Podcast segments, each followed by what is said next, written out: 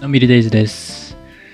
えー今回は、えーちょっと、えーいつもと違いまして、えー本の紹介をしてみたいと思います。えー少し人生を走りすぎて、ちょっと疲れ気味の方、道に迷いかけてるなぁと感じている方、また、単純にね、えー草花の生き方に学びたいという方におすすめの書籍をご紹介させていただきます。気になる方は最後までお聞きいただけると嬉しいです。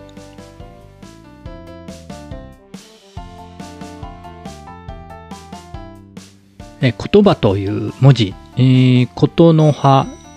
って書きますよね。えーなぜ植物の葉という字を使うのでしょう。うん。不思議ですよね。えー、木野貫之さんというね、えー方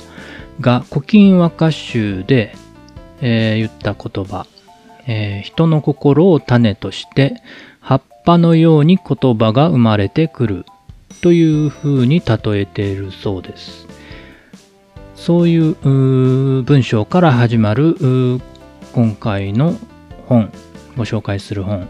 えっ、とね、えー雑草生態学の専門家、稲垣秀弘さんの書籍です。えー稲垣さんの本はね、今までも何冊か結構読んでます草花の本、ね、えー雑草、特に雑草の本ね、えーたくさん書かれてます。えー面白いね、生態あるんですよね。名前のこととかね、え植物の強さとか弱さとかね。いろんなお話を書かれてるんですが、今回はその言葉という風なテーマにまとめておられます。今年の3月に出版された新しい本になります。タイトルは大事なことは植物が教えてくれるという風になってます。えっ、とね、岡本真代さんとかね、乃木坂46あと、美空ひばりさんとか、松下幸之助さん、武田信玄さん、与謝野明子さん、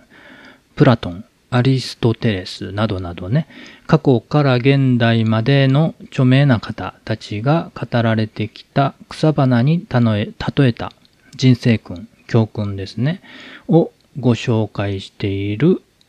という内容の本になってますね。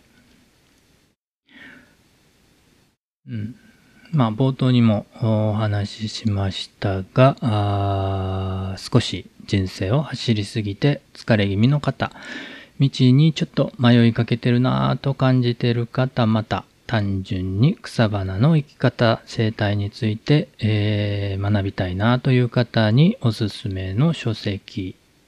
としてご紹介させていただきました。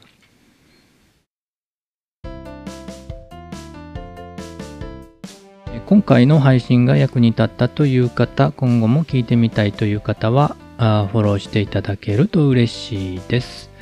お気軽にコメントもお待ちしています。今日も元気に楽しく、のんびりデイズでした。